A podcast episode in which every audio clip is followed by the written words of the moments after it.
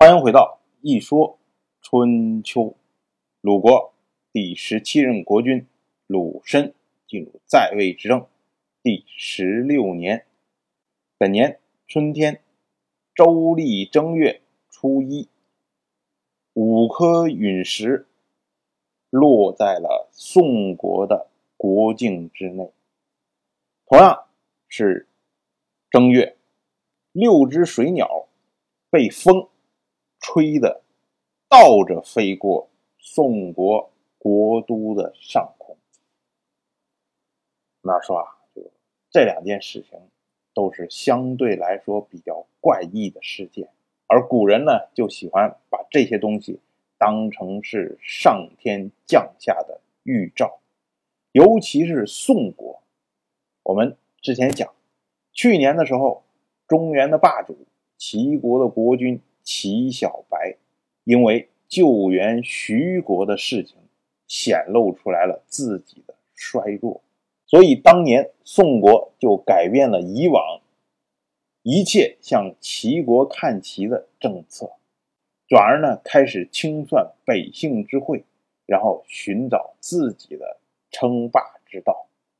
所以转过来年大正月的就发生了陨石和。水鸟倒飞的事件，这也难怪宋国的国君宋之父心里面会有一些想法。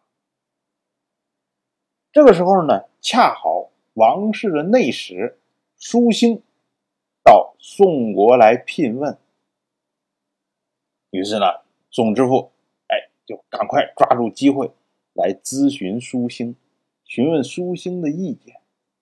他说啊。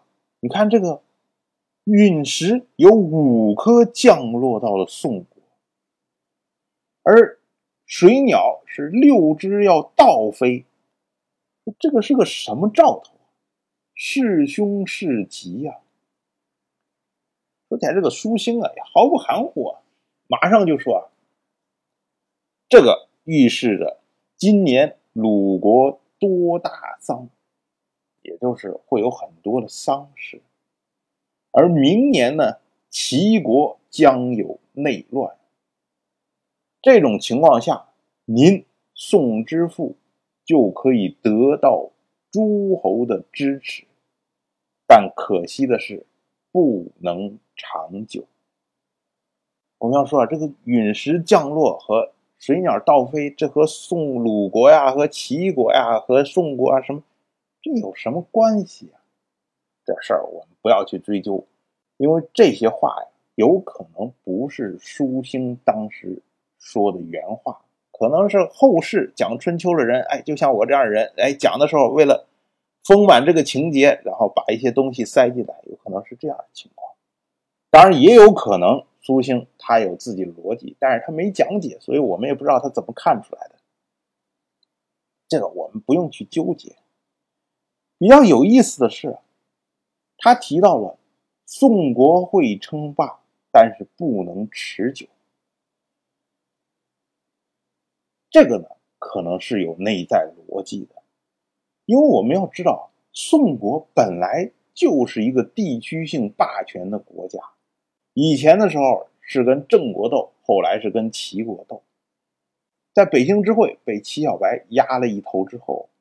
就一直作为齐国的忠诚的支持者，一直到现在这么多年，宋国的实力是有增无减。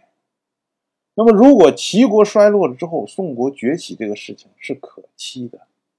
而且我们要注意，在这个时候，齐国的国君齐小白，他将自己的儿子托付给了宋之父。让他能够拥立自己的儿子，坐稳齐国国君的位置。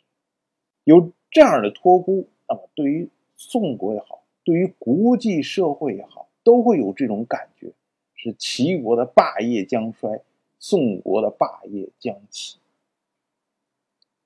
可是呢，就是在这个时候，宋之父他不思修德。却天天念兹在兹，想着哎，怎么能够得到霸业？怎么能够得到霸业？然后看到什么事情都在想，哎，这个是不是跟我霸业有关？这个预兆是不是预示着我即将得到霸业？你有这样的想法，你怎么能够保得住这个霸业呢？所以舒心才会说，虽然能得到诸侯的支持，但是不能持久。春秋没有记录当时宋之父的反应是什么，但是我们认为宋之父可能只听到了舒心说你将得到诸侯的支持，没有听到说不能持久这四个字，因为宋之父肯定认为还有，只要上天。给我机会，让我得到诸侯的支持，持久不持久那是在我呀，我只要努力，肯定能够持久啊！为什么不能持久呢？再说这位书星，他退出来之后，就跟旁边的人说：“他说，宋军呢，也就是宋之父，这个问题问的就不恰当。说天降陨石，六鸟倒飞。”这些都是阴阳变化的结果，无关吉凶。也就是说，你宋之父说：“哎，这是天道运转，到底预示的什么情况？”这是可以的。但是你要问这件事情对你个人、对宋国的吉凶如何，这个问题问的就不对。苏兴进一步又阐述，他说：“吉凶由人不由天。”我那么着回答他，不过是不愿意违逆他而已。是吧？舒心这个观点，所谓吉凶由人不由天，它实际上就是春秋一以贯之的观点，认为是吉是凶是在人，就是你再凶险的预兆，可是如果你这个人修德为善，那就是吉。再好的预兆，以后我们会提到，有所谓黄山原吉，能得到这种极好极好的卦象。可是呢，你不为善，你要作恶，你要作乱，那么对你来说一样是凶兆。所以呢，这个预兆的好坏和你个人的吉凶之间是没有关系的。这也就是春秋一以贯之的观点。可是这个时候啊，宋国他势力正在不断的膨胀。对于王室来说，对于作为王室的特使的舒心来说，他没必要去得罪宋国的国君。